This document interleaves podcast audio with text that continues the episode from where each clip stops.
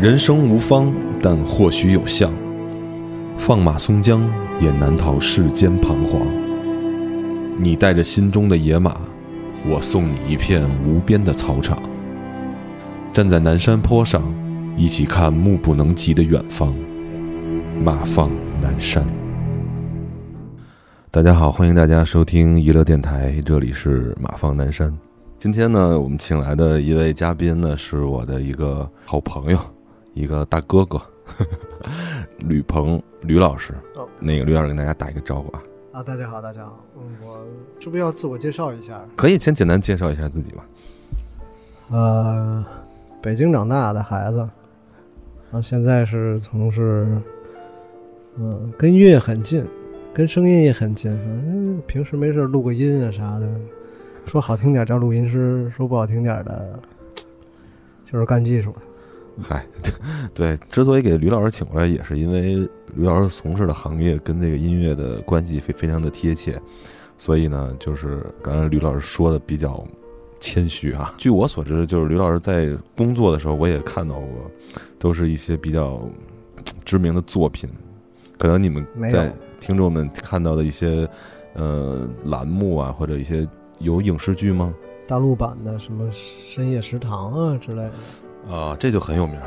嗨，对，就是在这种的那个剧里边的的音乐和音效是吧？对对，都是吕老师做的，大家有兴趣可以听一听。这确实是一个很有才，也是很专业的一个老师。谢 谢谢谢。对，然后呢，我都不敢，我都不敢瞎谦虚了，我都对怕太做太假。跟这个节目里边完全不用谦虚。那今天我们就直接进入到咱们这个马放南山节目的主题，好吧？那好个吕老师今天也为我们听众朋友们带来了一首歌，嗯来，吕老师先简单介绍一下这首歌。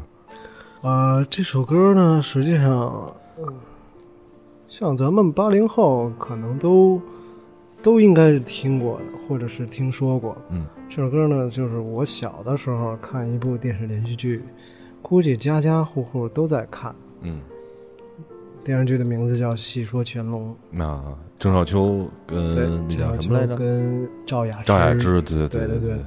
那时候赵雅芝也是女神，嗯。哈，所以呢，那时候就听到这首歌了。当然长大之后才觉得，哦，这首歌很真的很好听，嗯嗯。并且它的曲、它的词都都比较感染我。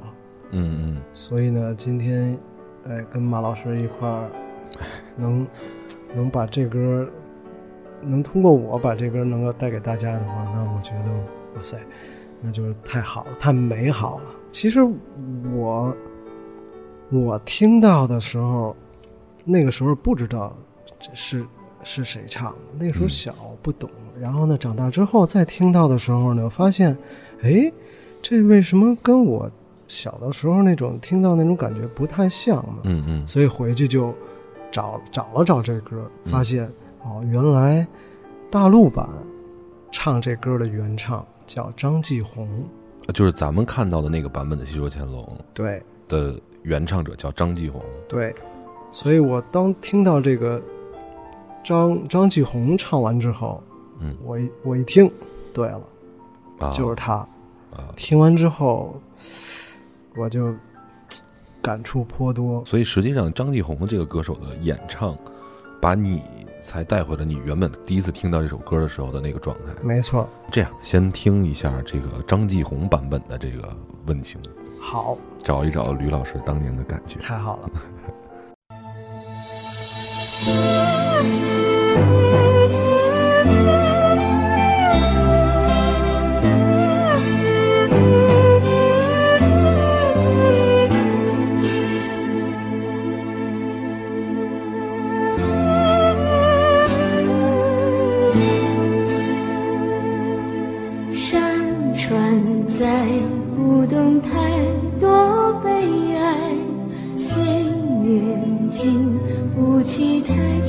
的等待。春花最爱向风中摇摆，黄沙片要将痴和怨掩埋。一世的聪明情愿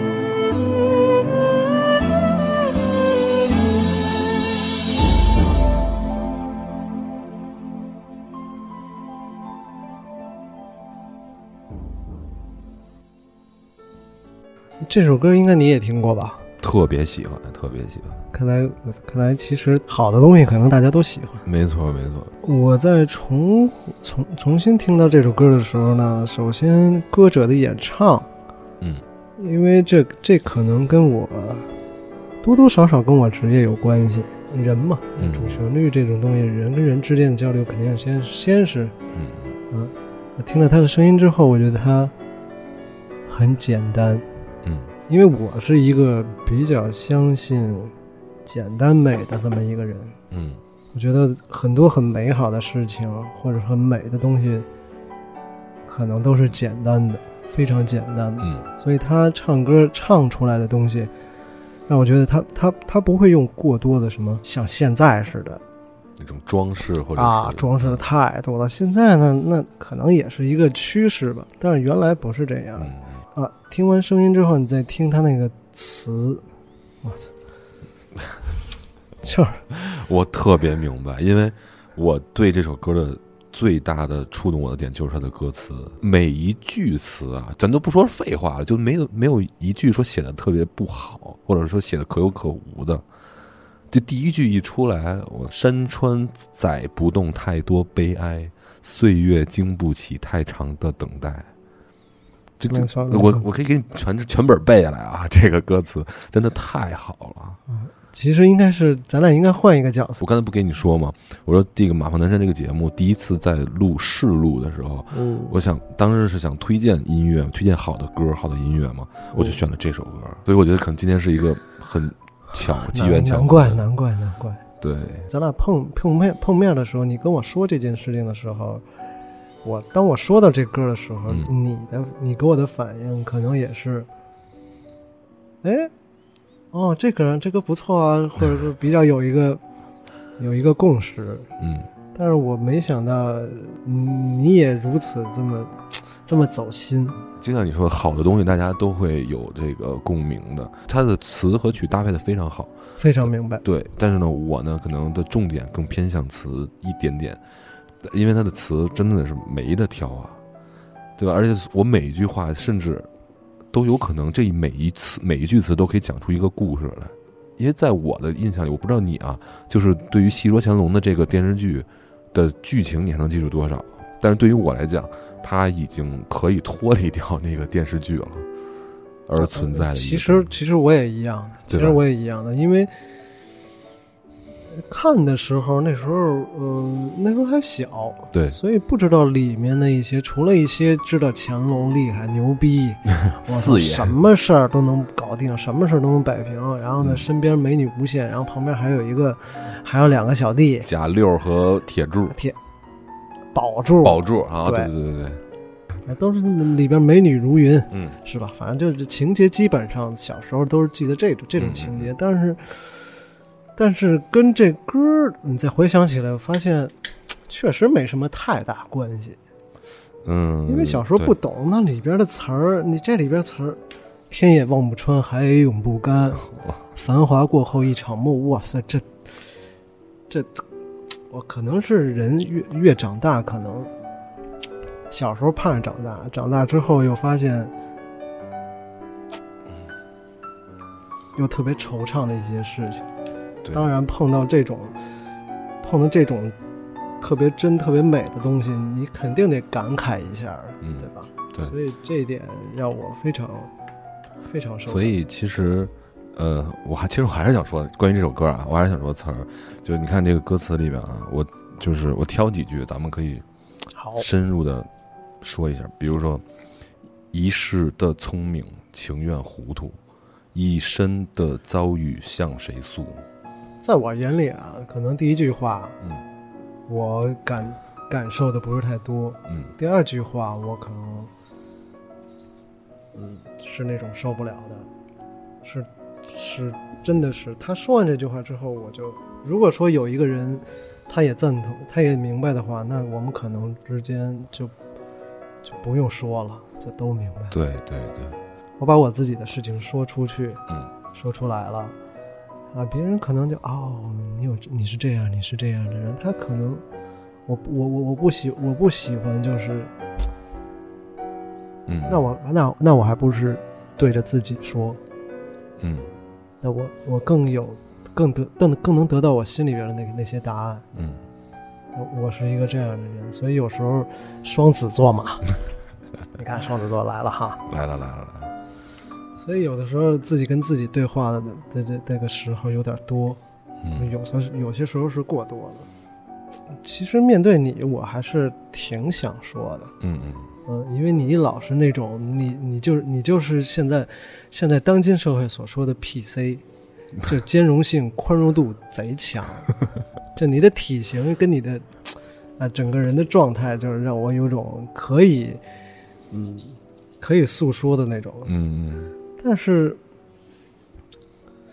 嗯，那好吧，那我我就我就随便说说，就是比如说小朋友，他们天生就喜欢甜美的东西、美好的东西，他们爱吃甜的，嗯，而慢慢成年人才会知道，呃，有一些不是甜的那些东西，哪怕是苦的，成年人也会去尝试。因为为什么他能从苦中找到甜？嗯嗯，我的经历呢，其实其实差跟大家都差不多，只不过可能有时候小时候干了些坏事儿，不好好上学，不听妈妈的听不听 妈妈的话，然后。有一些不太好的经经历，嗯嗯，当然这些经历实际上，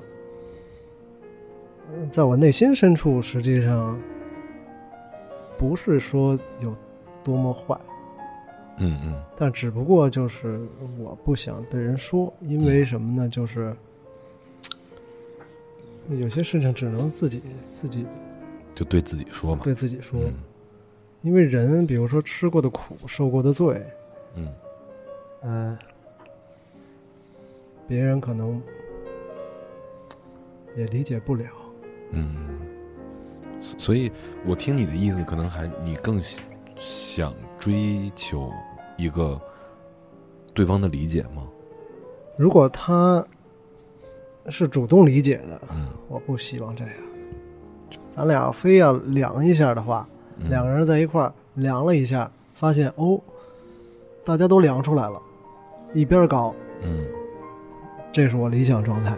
嗯嗯就觉得哎，就那就话就直接说就行了，也不用说什么的，我也不会再，我也不会再骂，嗯，我也不会再说，哎，我是不是要想想你的一些看法？我说我说出来的话是不是你能接受？万一你要接受不了，那不太好。嗯所以我希望的就是大家有，如果是有一个共同的经经历的话，或者是都可能虽然不一样，但是实际上也也都差不多。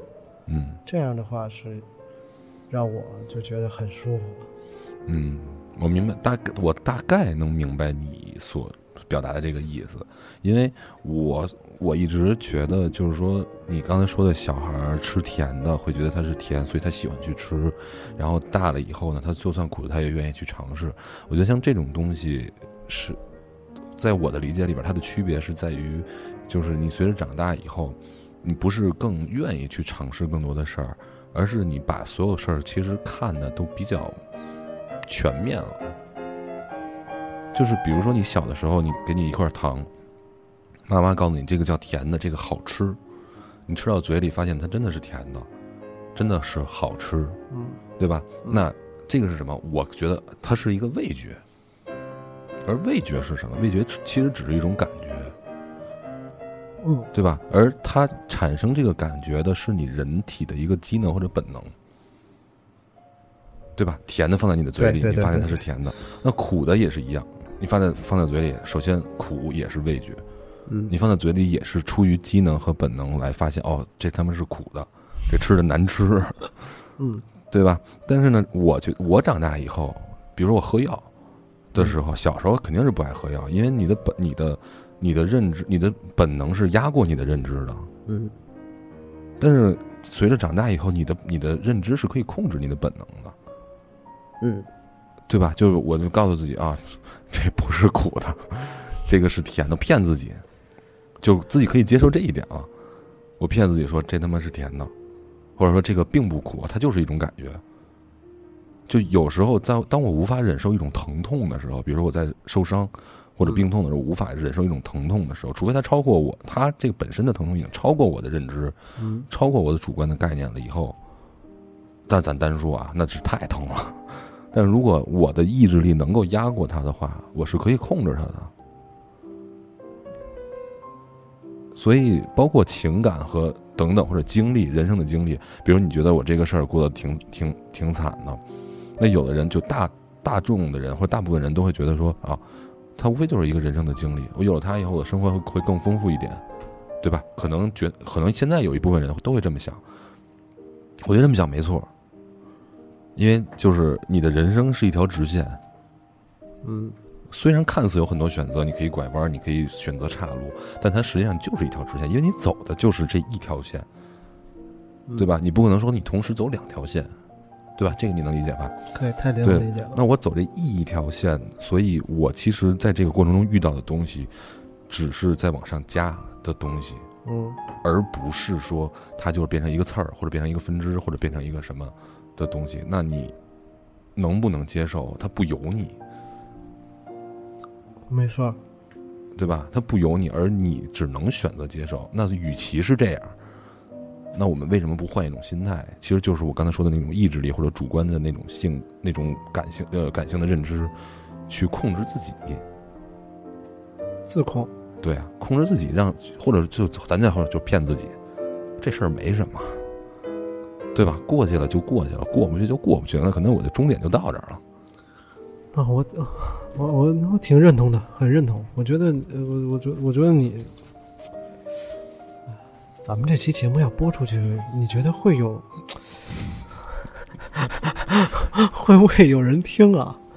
我觉得呀是这样，就是因为这个节目首先的一个一个概念是说，我们都表达真实的自己，而这个真实自己，我相信在座的不是就是咱咱咱们俩在这坐着，但世界上几十亿人肯定会有跟咱们相同的人，那太有了。对吧？那其实我们不要就这点也是刚才我我用我刚才那个理论来可以解释，我们不不是说用这个节目去找那些人，而是让那些人能够听到以后能够有所感悟，或者能够分享，或者能够思考，对吧？就是其实还是一个自我自己控制自己的一个事儿。对，相相信你做音乐，你应该也懂艺术家和匠人的区别。匠人是用是别人选择的，对吧？那天咱们聊过这个事儿。嗯，艺匠人是别人选择的，艺术家是自己选择的。当然，我说的是单纯的。像之前我们也跟朋友，包括跟他们也聊过这个事儿，就是这俩其实中间没有一个中间地带。比如说啊，我既有保持我的自己，又要保持别人，嗯，这个东西中间地带是由大众选择的，对吧？可能现在这么聊，确实是有点跑题啊。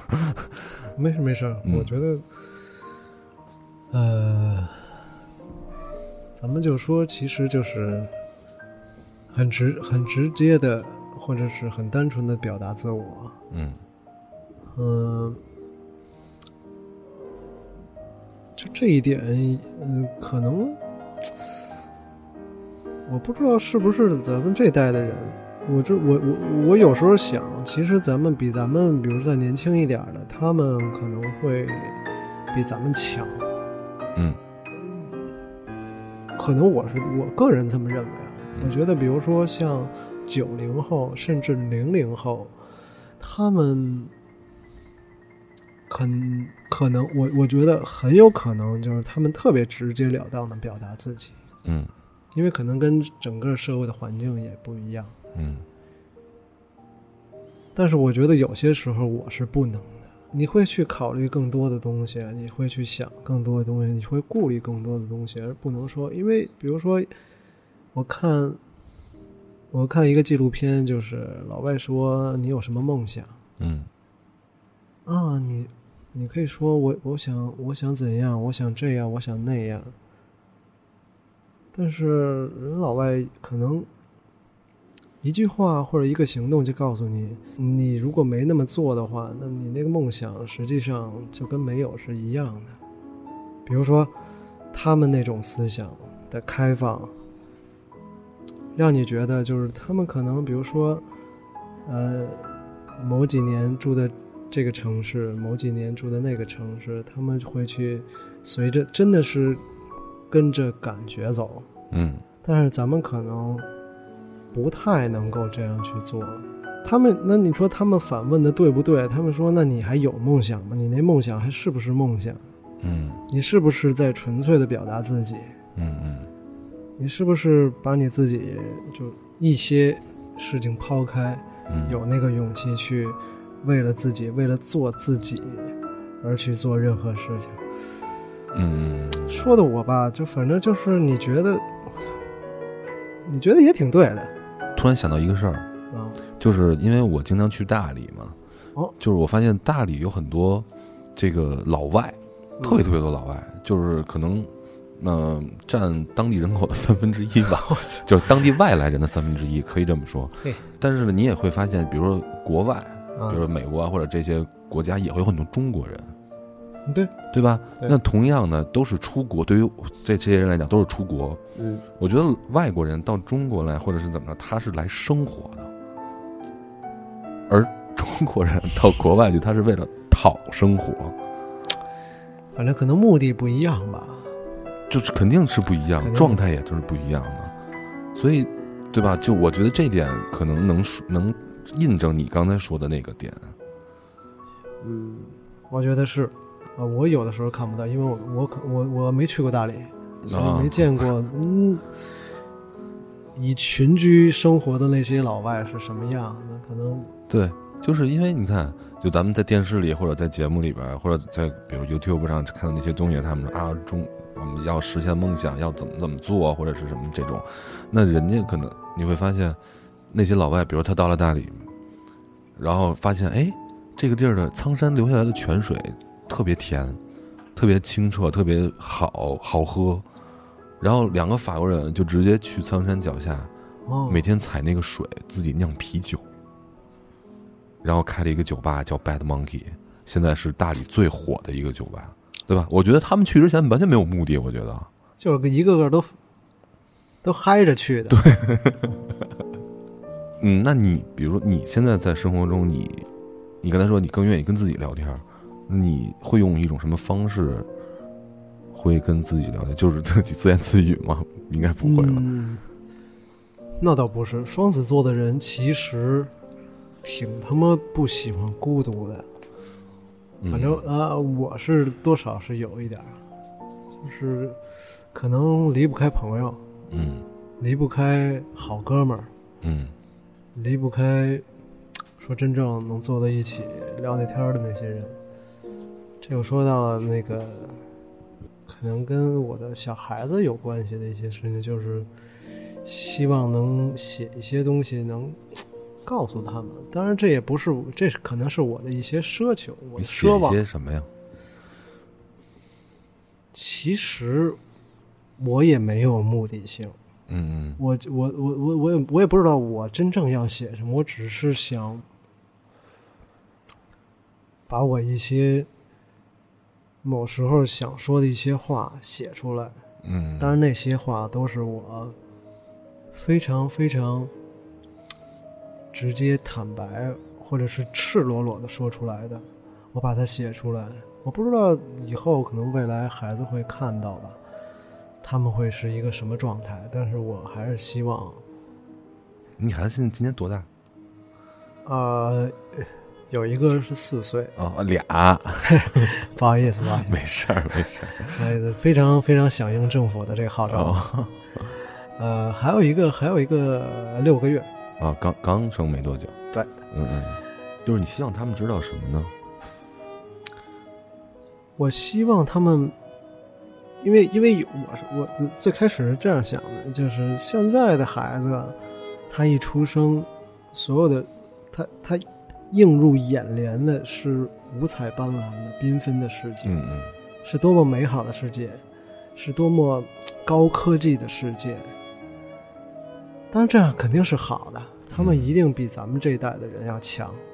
嗯但是有的时候，为什么我说我崇尚简单美呢？因为太多太多的事情之后，你就发现，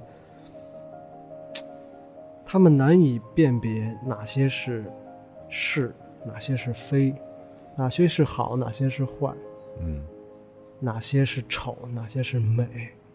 都被过分修饰了。对嗯他们，这些都是有一个东一层或一层又一层的东西笼罩着，所以我想告诉他们的就是，什么是好，什么是真，什么是纯粹，什么是内心的东西，不说话也能也能嗯体会到的嗯东西，嗯，那就是心。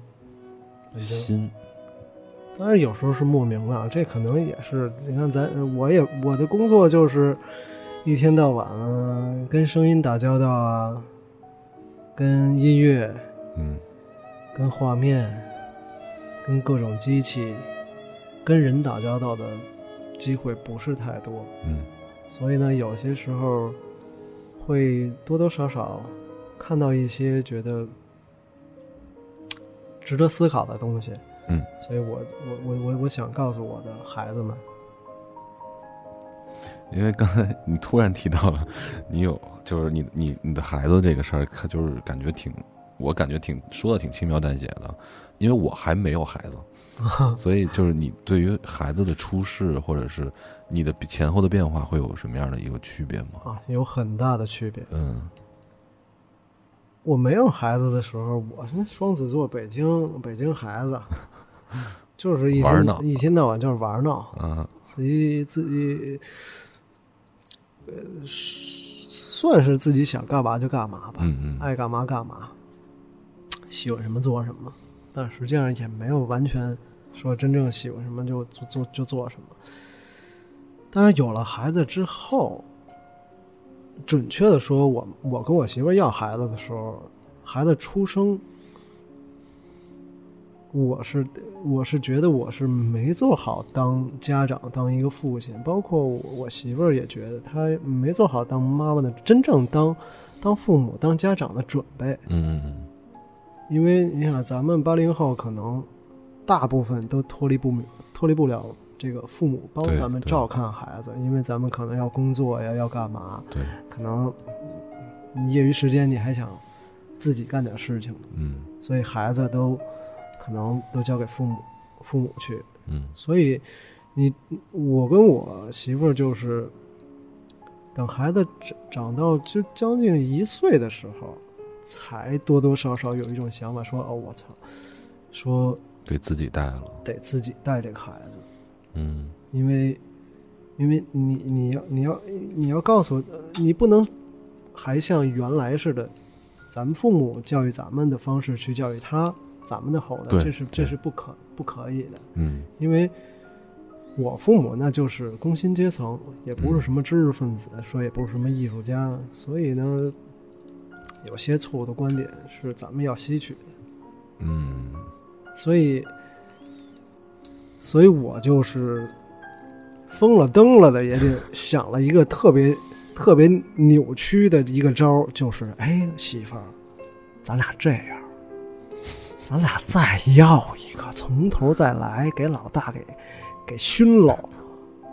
我媳妇儿一拍说行啊，哎，就这样，我们俩又要了一个。什么叫给熏了？就是用重新再来教育老二的方式，哦，给老大给熏回来。明白明白了明白了，就是再矫枉过正一下，对，嗯就是真的，他天天他天天看着呢。嗯嗯嗯他虽然年长几岁，但是他天天看着呢。嗯，而且有有可能他他可能都能参与到这个里面去了，对，嗯，而且我现在是我一直我一直是一个表面上没溜的父亲，但实际上我很走心。我们家孩子的一举一动，其实我只要是陪伴他们的时候，我都在仔细烧脑式的思考。嗯我跟他们说的一些话，我有时候经常会问，嗯。我说我跟我们家老大说，我说你怎么就来了我们家了呢？就是有时候嗨，也可能也是爹对爹一般可能会会这样会，会没溜一点的，嗯就问一些奇奇葩的问题，然后他都会思考几秒，有些时候他真能说出答案来，这是让我所所没想到的。嗯，比如他会他怎么说过？就是他有一次我们俩晚上的时候聊天，然后呢，我问他同这个问题啊，同样问他你孩子促膝长谈是吗？不是不是，这就是我其实我是真正很想当他一个成年人跟他聊天，但是嗯他肯定是、嘻嘻哈哈的跟你玩闹。但是我问完这个问题之后，他居然回答我了。嗯他说：“嗯，那就是我在天上，嗯，看到你们家还不错，有这个有这个，还有一个那个，你们家还有一这玩具，哎，那我就来了。”我当时都疯了，就我觉得孩子的这些东西，如果你要给他，如果你给他培养是一个这样的话，那他那你看咱们什么东西都需要去创新，嗯嗯去去去靠想象力、创造力去丰富自己，丰富你的环境，丰富你这个社会，丰富你这个国家，这些东西是是一个太奇妙的东西了。所以有的时候我就，哎，那我就顺着他说，嗯然后我就问，啊，那当时怎么说的也，我也我也我也我也记不太记不太准确了。反正就是我跟他总是能有一些小，你你算是小秘密吗？可能算是一种独特的一种交流方式。嗯嗯，明白。这种交流方式是我特别喜欢的。嗯我也不知道为什么，反正就是喜欢。然后妈妈妈妈可能就是比较呵护啊，比较每天都是吃喝拉撒睡啊，围绕着这些母爱的那种那种教育，所以啊，当然有些时候我跟妈妈也会有一些不同的想法。嗯嗯，那肯定。这就是这可能就是说这么多，反正这就是我的一些对待孩子的一些一些想法吧。嗯所以，所以总而言之，我想把我的一些想法传递给我的孩子，我想把我得到的一些我认为的好的东西，嗯，我认为比较人类精华的东西，说的 你都都人类精华了，啊，说的可能有点太沉重了，或者太太夸张了，反正就是。嗯你让他们的世界观，让他们的世界观更大一些，让他们的嗯。人生观更更广一些，嗯，让他们的价值观更正确一些。现在的孩子，你看我是当一录音师，我经常碰见歌手、嗯。乐手，嗯。他们给我直接表达，他们我跟他们可能有些是当朋友聊天，有些是可能没说过什么话，除了给在正常的工作当中，他们直接给我的表达都是我想出名儿，我肯定能出名儿。那我这你你等着，我过几天我就出名儿。他们都是这种想法，我嗯那你那你就这样好了。嗯嗯那那实际上现在的目的都都是这种目的的话，对我来讲，我个人来讲，我也不是说我高尚啊，就是不是我的，不是我的想法。嗯嗯我觉得呃这老马，你也是一个离音乐很近的人，你也嗯。你也做做自己喜欢的音乐，你也那什么，但是这样的想法一定是不正确的，嗯，对吧？我先保留意见，好，我先保留意见，因为是这样，我我觉得这个没有特别绝对的正确与否，因为啊就像刚才咱们聊的，就是说匠人和艺术家的这个区别，对吧？那你在做这件事儿的初衷，因为咱都说保留初心，保留初心，我觉得可能对于他来讲，他的初心，我就是想有名儿，就是想挣钱。因为是这样，你看到现在的社会不也这样吗？那么多选秀的节目，那么多快餐的音乐，那么多快餐的娱乐文化，对吧？促使了很多年轻人接触到这个之后，他就会觉得，我这样会很快的达到一个我想要的一个物质生活，或者我想要的一种精神状态，或者是什么样的一个呃所谓的满足感之类的。那他的初心可能就是这个。你没发现有一个问题吗？我这个我这个发现很长时间了，就是在很多节目歌唱类节目里边然后呢，这个评委问说你的梦想是什么？或者说你你为什么要登上这个舞台，对吧？你会听到吗？然后呢，有的人说啊，我的我就想坚持一个一个音乐梦，然后大家啊鼓鼓那个鼓掌，说这是梦想什么的，就开始鼓掌，说这说得好。但是有一部分人就是说我就是想出名，站上更大的舞台。你没发现这个掌声比那个说那个人还要大吗？因为大家会觉得他很真实，会觉得他就是没藏着掖着，所以大家可能鼓掌声会会更大。我觉得，所以我觉得，呃，我觉得没藏着掖着是最基本的。嗯如果是藏着掖着了，那反换言之就是，比如说我喜欢音乐，那我首先得是很坦白、很透明的说我喜欢音乐嗯啊。然后你要说你要是想成名、想想当明星，那也可能也是一个比较比较坦白的。当然这，这一点我觉得也也是非常能接受的。可能每个人的经历不一样，嗯每个嗯。人他想被更多人认可，对，但是嗯被更多人认可之前，如何能够被被别人认可？你得是感染别人，你得打动别人，你不能光说我我能成明星，我要想当明星，那你得不是不是得付出更多更多的行动吗？但是如果你要说想直接成名，嗯，嗨，这可能是确实是跟我的一些职业是有关系的，所以我嗯有时候经常会跟他们呃探讨一下这些问题。不过一般的情况下都是不欢而散。明白，明白。因为咱们那个，我觉得咱们这个年龄对于那种事儿的执念或者说执着吧，还是比较比较强烈的，对吧？就是说你不玩活，但是一心想出名，这种还是比较抵触的，对吧？但是我觉得现在社社会发展到这个这个这个阶段，然后而且大家环境也都这样，我不是说我并从我本心上我不提倡这样，但是我觉得这是可以接受、可以而被理解的。所以我觉得你你就是 PC。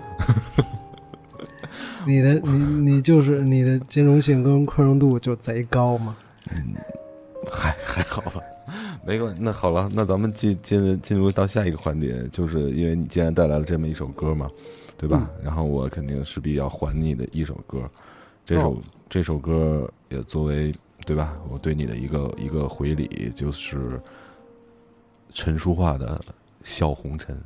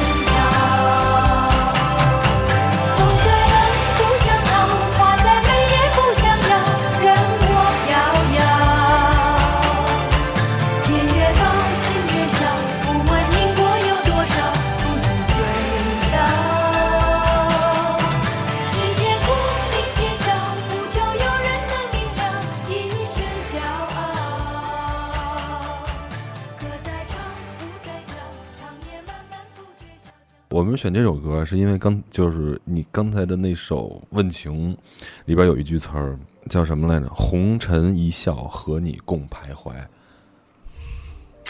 然后红尘一笑嘛你这个帘子接的好。对笑红尘。因为我觉得刚才咱们也是因为刚才咱们聊了那么多其实呃聊的并不是很脱离红尘的一个东西。就是其实还是挺世故的一些一些东西，但是但是呢又又不是那么的怎么着，那么其实咱俩说的也不是特别直接，对吧？所以我我就怕我就怕太直接的太丑陋了。丑陋的都给他揭露出来。所以我觉得像这种状态，就是红尘万事一笑而过，红尘多可笑，痴情最无聊。其实有点那种只羡鸳鸯不羡仙的感觉。我们不不去追求更更高深、更深深度的说我们要怎么怎么样，我们应该去做什么，或者是之类的这些东西，而是就是原原本本的过着我们的生活。可能说直接点，就是该虚伪的时候虚伪，该真实的的时候真实，就是一切都在红尘中，但是又可能对红尘又不屑一顾，没错，对吧？红尘一笑，与你共徘徊。反正我想，我想表达的是是这样的一个感觉：红尘多可笑，痴情最无聊，目空一切也好。对，目空一切，其实我觉得也不是说就是一定要怎么样，呃四大皆空啊，什么六根清净啊这种东西。其实目空一切可能是目空一切我们没有必要去在意的那些东西。其实还是，你说这叫逃避吗？这肯定不是逃避。嗯嗯嗯，我曾经看过一个电影儿，哦，叫《春夏秋冬又一春》，嗯大概讲的意思，我不知道我我这我我能不能用简短的话说完，就是哎，就是讲的可能是是围绕中心是一个轮回，嗯嗯。呃，里边的主人公就是一个老和尚跟一个小和尚，嗯。然后他们俩就是老和尚看到小和尚做的一些不对的事情，然后呢去告诉他这件事情做的不对，然后呢一生都在告诉他哪些事情该做，哪些事情不该做，直到老小和尚长大之后，依然在犯一些在老和尚眼里看来不对的一些事情。嗯小和尚有一天长大了，离开老和尚了。嗯然后呢，回来之后做了一些不好的事情，又回来了。回来之后呢，就想逃避，就想直接就死了算了。嗯嗯，这时候老和尚就急了眼了，往死里打这打这小和尚，嗯说你你那意思就是你要是这么死，那我你就那那我白养你了。嗯嗯。我白跟你这儿念经，我白，这怎么这怎么人佛教的，咱们咱们可能不太嗯不太能够懂真理是什么东西，我还没这玩意儿太深了。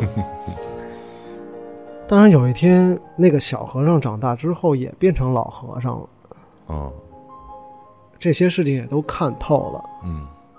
然后呢，这时候有一个妇女敲门又进来了，拿了一个娃娃，又给他说说您好，啊，甭管是怎么称呼，什么样的尊称，说嗯，这个就交给您了。结果这个小小和尚啊，当小和尚呃又又当了一回，又当了一个新的小和尚。然后这个小和尚跟他跟原来那个小和尚，那个女的带来的是一个小孩儿是吧？对小孩儿、哦，我以为带一个小娃娃呢。啊，啊 是是是小孩儿啊娃娃嘛。然后他做的事情还是跟上一个轮明白回那个小孩是一样的事情。嗯这个逃避，只有你，只有你主动的去不想。你说你被动的，我我我还想，我还想，但是我必须要克制自己不想，然后算了，我为了自己不想，那我逃避，对那对对对，这个肯定是不是一个好的办法。对，因为我刚才为什么说逃避呢？因为就是你也巧了，你说这个电影啊，跟我想说的事儿特别像，哦，就是因为我在我小的时候，我我父亲经常教育我的时候，我当时的想法就是说，我长大当了爸以后，我绝对不会这么说，或者说，我绝对不会像像像我爸一样这么教育我的这种状态或者这种说法吧，因为可能。可能从价值观上来讲，我觉得我爸还没什么大的问题，但是可能一些方式方法，是我当时的我认为是有问题的，所以我会这么想。然后直到现在，我我其实已经当到了也到了一个当爹的年龄了。对，然后有的时候我再回想起来，或者说我跟我媳妇儿在聊说以后生孩子怎么教育怎么教育的时候，我会尽量的，就是不是说尽量的，就是我经常会有一种想法，就是我绝对不会这样。嗯，但是呢，冥冥之中我又觉得，我操，我可能到时候一定会这样，你你懂吧？那种感觉就是我。我会告诉自己，如果这个孩子，比如他调皮捣蛋，我绝对不会罚让他罚站的。但是我自己仔细一琢磨，我还会用什么样的，还可以用什么样的方式去去做呢？其实选择性并不多，就除非你真的是一个能让他，因为你想去吧，一个小孩儿，你跟他讲道理，对吧？你给他说说很多大道理，讲很多，他真的听不懂。对，你可能需要一种方式让他去能够接受，或者说哪怕他不接受，但是能让他记住这个东西。那其实明白。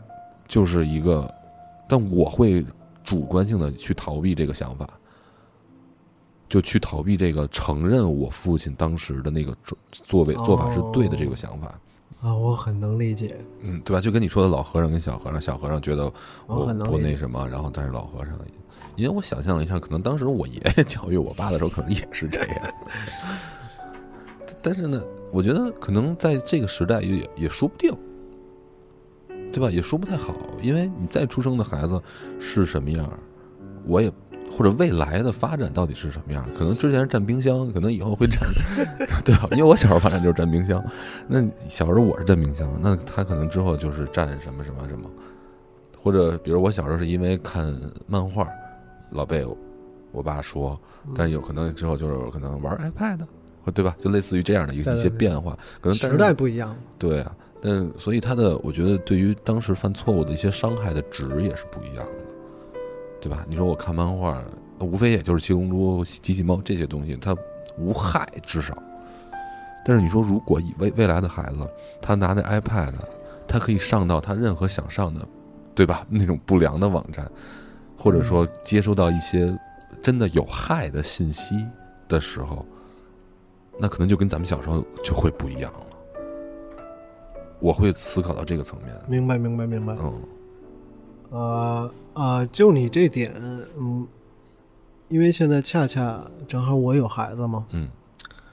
呃，我可以，我我我我我我就说说简单的说一说一点，就是首先啊，不是说一点，好，首先呢，你肯定是不能用强制的方法去处理，嗯嗯嗯，因为你越强势，随着他的年龄长大，他越叛逆，嗯。就是你越不想让他干什么，他就偏干什么。对，咱们小时候都经历过这个，对，这是这个可能，你说赖咱们父母呢，那那也不一定。嗯。呃，比如说吧，我们家孩子每天要上幼儿园，嗯。但每天上幼儿园是有时间的，人家时间，比如说什么时候吃早饭呀，什么时候干嘛是是有时间，你什么时候送过来。如果你要想让他准时的去，因为孩家长都会要担心孩子吃没吃好早饭呀，嗯是吧？你得是准时吃饭呀，按时睡觉啊，对吧？啊，呃咱们的父母一定会督促他去干这些事情，嗯嗯而这个督促在我眼里边看是不太好的一个方法。为什么？因为他的行动，他的行动的快与慢，他的执行力完全取决于你跟他说话的时候的严肃力有多大。嗯嗯你的声音的分贝有多大？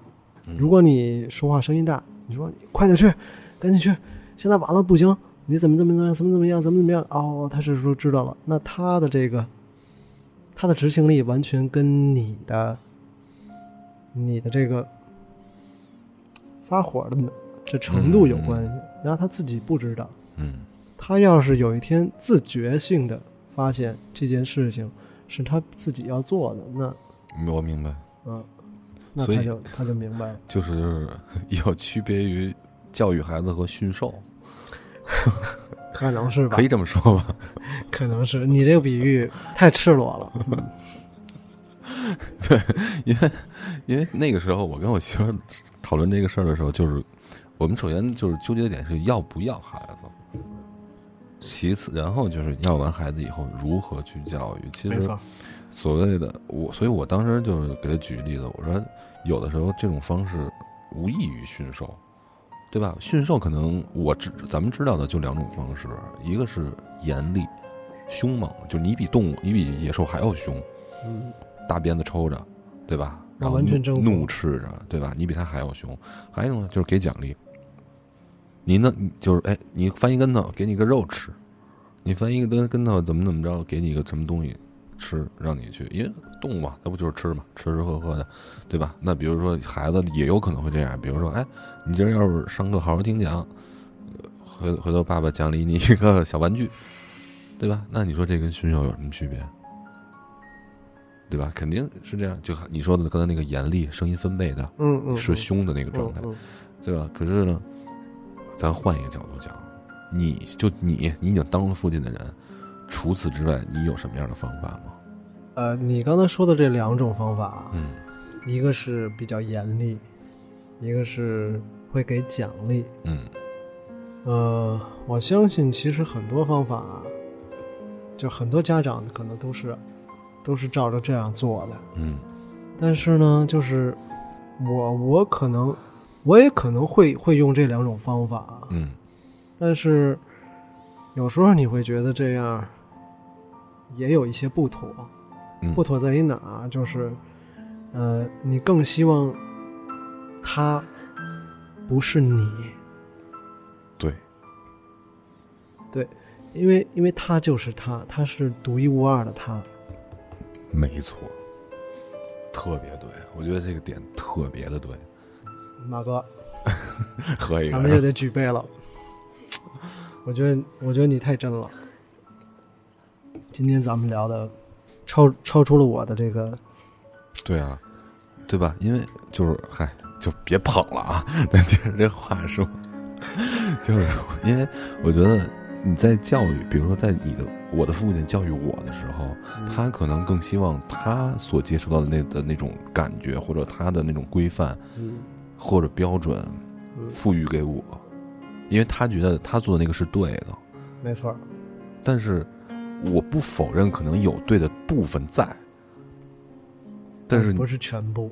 对，绝对不是不是不是全部，因为我我之前我还跟他们讨论过一个问题，就是说每个人在生在这个人的生命中，在这个社会中，他其实只是一个独立的个体，而家庭的家庭或者是是是是或者是什么公司啊，一个集体之类的，这些是社会赋予它的性质。对吧？它不是人本身的一个属性，就是本人个体的一个属性，它是社会赋予的，跟我觉得有点像，就跟法律似的，对吧？什么好，什么不好，是法律赋予的，说这个是犯罪的，这个是违法的，这个是合法的。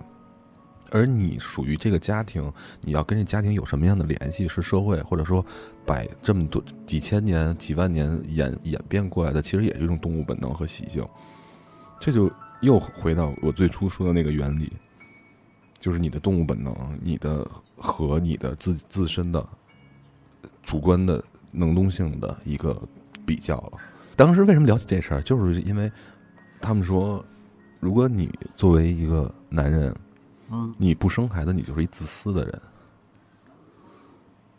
哦，明白吧？我我我我我脑子转不过来了。就是他们会说，比如说你不生孩子啊，嗯你不生孩子，你呢，首先对不起家庭，你父母可能特别想要一孩子，啊，然后你就说我啊也就是我，不想生。然后二一层呢，社会老龄化越来越严重，人口的数量在流失。嗯，那如果都不生孩子，世界上就没有人了，那你是对社会或者对这个世界的不负责任。嗯，明白。然后三一项 是这个孩子本来是要出生的，但是你因为你自己的私欲或者你自己的一些想法而扼杀了这个生命的出现，那你对这个孩子不负责任。所以归根结底，你不生孩子你是自私的。不生孩子是可耻的呗。对，所以说孤独的人是可耻的吗？是不是这意思？所以就是对于这个问题，我就跟他们说，其实我对于我本身来讲啊，我其实是喜欢孩子，也是，而且尤其你刚才跟我讲完你跟你孩子交流完了之后，我其实真的又 又燃起了我想要孩子的这个哦，是吗？这个念头，因为我觉得那个画面肯定特别美，特别温馨。哦，那你是没看到那些？不好意思，我我可能我可能 太，我我你给，我这话都不该，哎呀，我觉得这些啊，倒倒都还好说。我是什么呢？我虽然自己可能会要孩子，或者说会因为我的父母也好，社会其实我不太会去考虑作为我的考虑对象。孩子的那个那一层，我更不会考虑了，嗯，因为它本身是未存在的一个东西，我为什么要对一个没有存在过的东西负责任？哎，等会儿啊，嗯，等会儿，好 好好，产生矛盾了。我我咱们只是只是讨论某一句话，嗯这人都有好奇心。嗯嗯为什么说？因为你看啊，我生过两，不是我，我我我要过两次孩子，对吧？当然是啊，这得是感谢我的爱人，感谢我的媳妇儿啊，嗯为我生了两个孩子，这真是苦。啊，我经历过两次。嗯我第一次经历的时候，我的目光不会在别处，我只会在我自己孩子的身上。嗯好，那个时候我完全不知道啊，嗯就是当你第一个孩子出生的那一刻，姿势人嗯。他一定有感触，他一定会被感动。嗯。啊，只不过程度那就，嗯，各种各样的都有，有的大哭一场，有的明白。喜极而泣，哇，那那肯定的啊。你我你用各种行动去去表达自己内心的状态，就这个状态就能说明一件事情，嗯。这个他，甭管是男他女他，是你未知的。嗯那你好，你刚才说我为什么要为这个未知的人负责任？好，我我觉得就是因为他未知，你就是去想尝试，嗯因为人总是这样的，因因为人总是要想去尝试，try everything，就是嗯嗯嗯就是这样嘛。但是你如果非要问一个为什么的话，你那个为什么是，除非你太理性了。嗯就是大部分人都不去先考虑这个为什么，嗯都去先考虑这件事情。哦，哎，这个事情得有，得要，得干，得做，没干过呀。嗯然后再去考虑说，有了之后，哎，我为什么要为他？嗯一般的都是这样。嗯我为什么要跟一个陌生人说话？嗯我为什么要见一个陌生的东西，或者尝试一个陌生的东西？我是觉得这样，因为总是陌生的东西，总是未知的东西，会给人带来惊喜。嗯嗯，这是我的一些看法。，OK。所以那可能刚才我说的不够妥当啊，就是可能因为我那那我我的反驳也不是为了反驳你而反驳啊。因为我的就是，嗨，我补充一两句吧，就是说，其实我所说的，我为什么要对这个未存在的，就是说，它可能在我的意识里就没有形成，嗯对吧？如果比如说我现在说跟我媳妇说，哎，咱俩要一孩子吧，那我势必就会开始为他进行负责，比如说先，比如戒烟戒酒啊，是或者说嗯，营造一个好的环境啊，或者说，哎，考虑考虑攒，比如攒钱，努力工作，攒攒钱，对为他之后。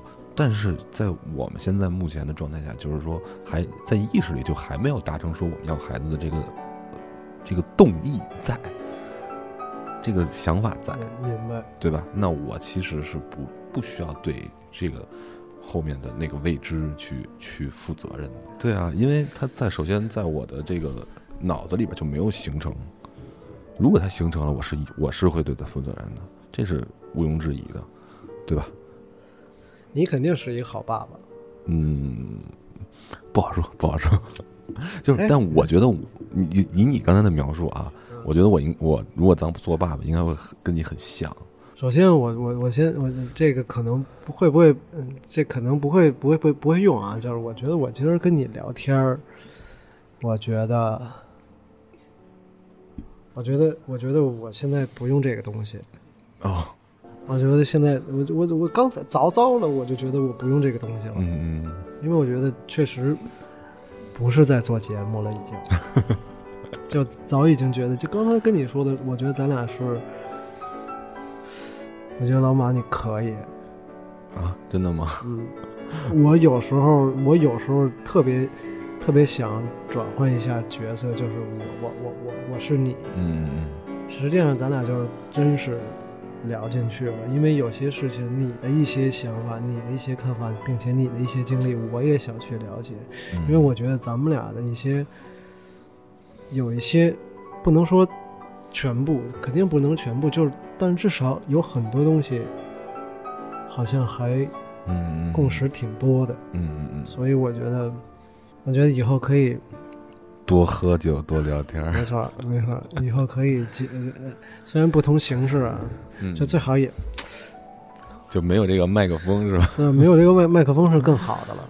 那咱们一边喝一边聊，我就，呃，我就可以畅所欲言的跟你去说说一些事情。嗯嗯嗯，其实嗨，我我觉得我有时候特别幼稚，就是现在你看，比如说三十岁过去之后，有了孩子了，然后呢，算是有一份稍微稳定的一个一种工作，但是我总是总是在跟自己对话，嗯。总是在问自己你要干嘛，嗯。你想干嘛，嗯。或者是一些咱们小时候想的一些想法，现在都浮现出来了。嗯。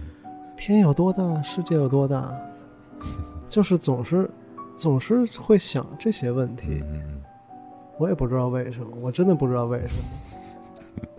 所以有的时候我是完完全全可以做到跟孩子聊一些特别无厘头的一些话题。嗯嗯有时候，比如说我跟孩子，我们俩说一个颜色，我们俩能说一直说嗯哪个色儿好看啊？为什么这个色儿好看啊？这个色儿是什么组成的，或者是其他等等的。当然，从中有那么一丝丝我是冷静的，要告诉他一些事情，嗯嗯，但是我完完全全能够跟他去聊天啊。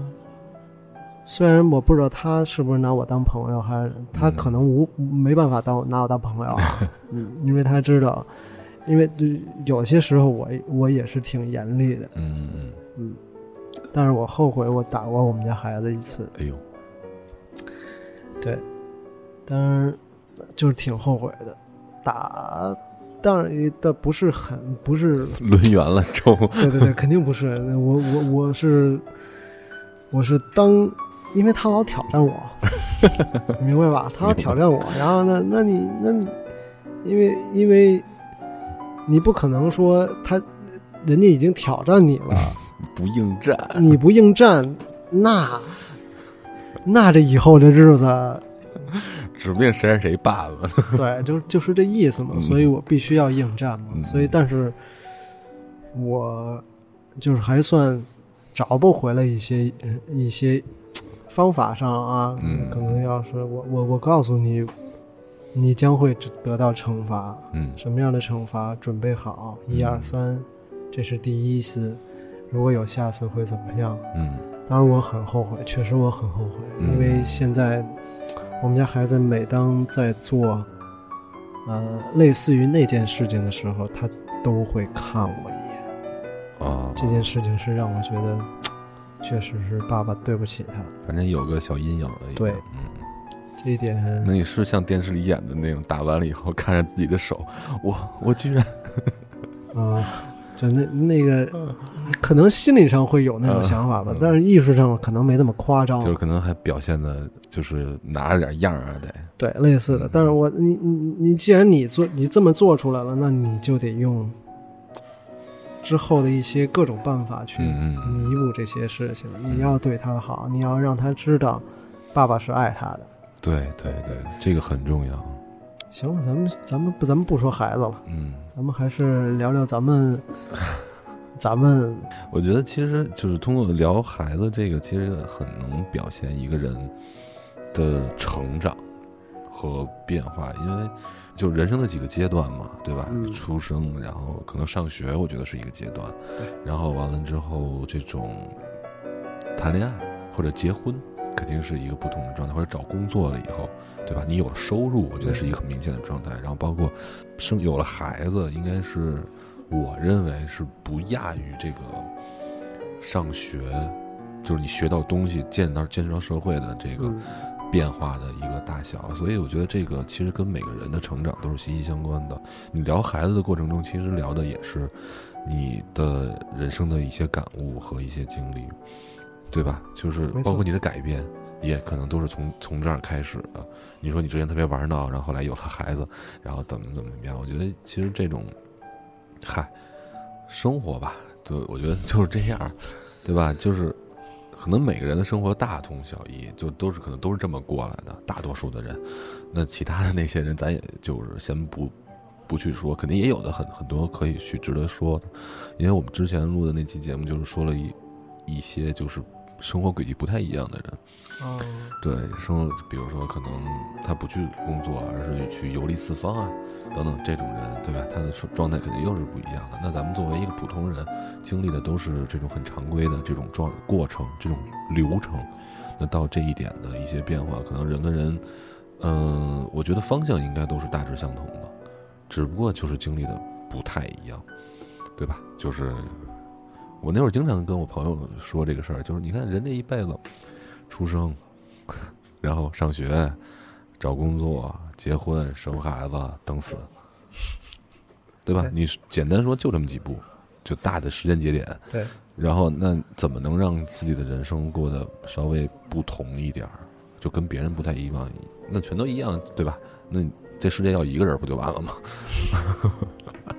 对吧？那你在这个过程中你是如何做到这个？那肯定会有就是不同的经历。我觉得这个经历对于每个人来讲都是至关重要的一个影响的因素。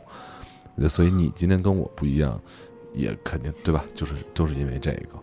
我觉得今天聊的就怎么说挺完美的，而且我也从私心上来讲，就加深了彼此的理了解，嗯，对吧？然后从这个节目上来讲，我觉得就是挺符合马放南山，就我们这个节目的这个调性和气质的，哦，确实是这样。那我看时间也差不多了，然后咱们，嗯，我给你出一个题，哦，就是如你现在在节目里嗯，对你的成年后的孩子，你俩孩子吗？说一句话。哇塞，哇，你这个题太好了！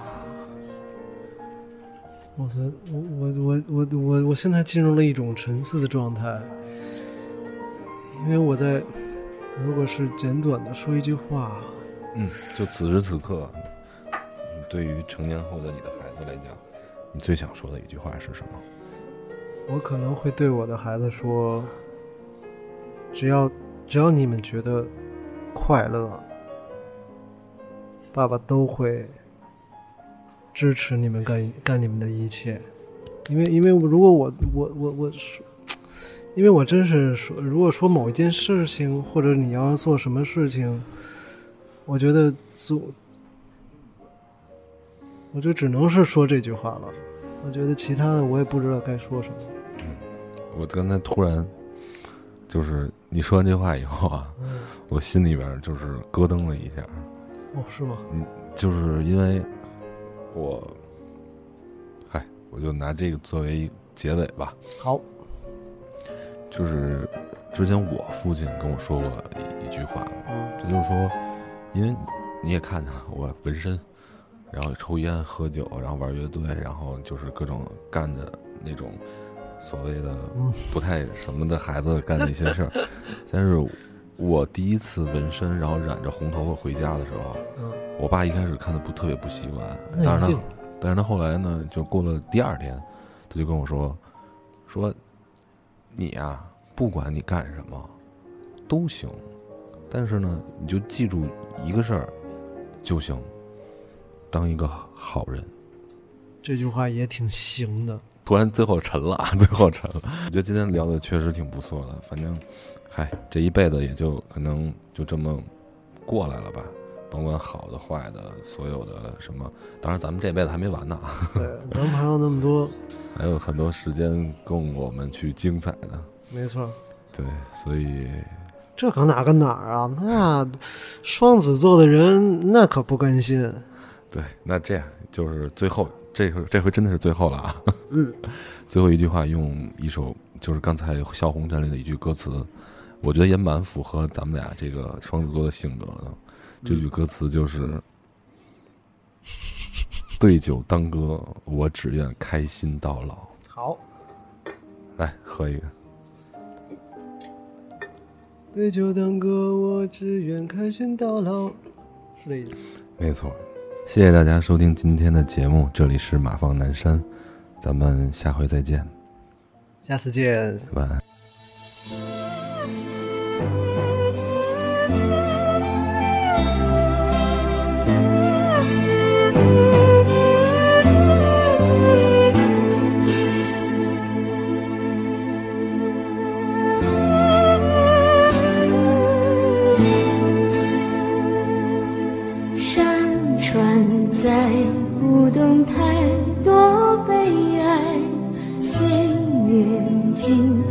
不起太长的等待。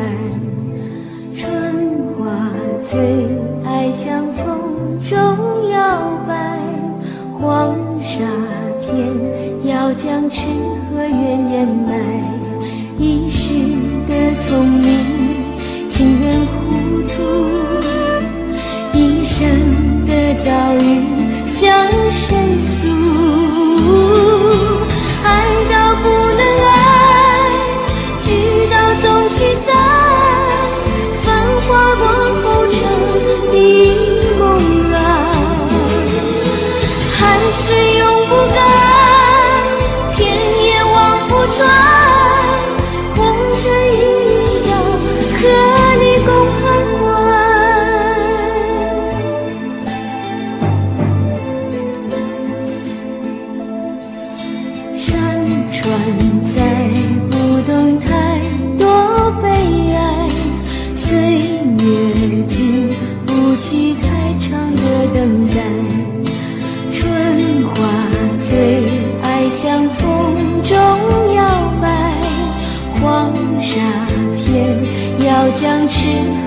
掩埋。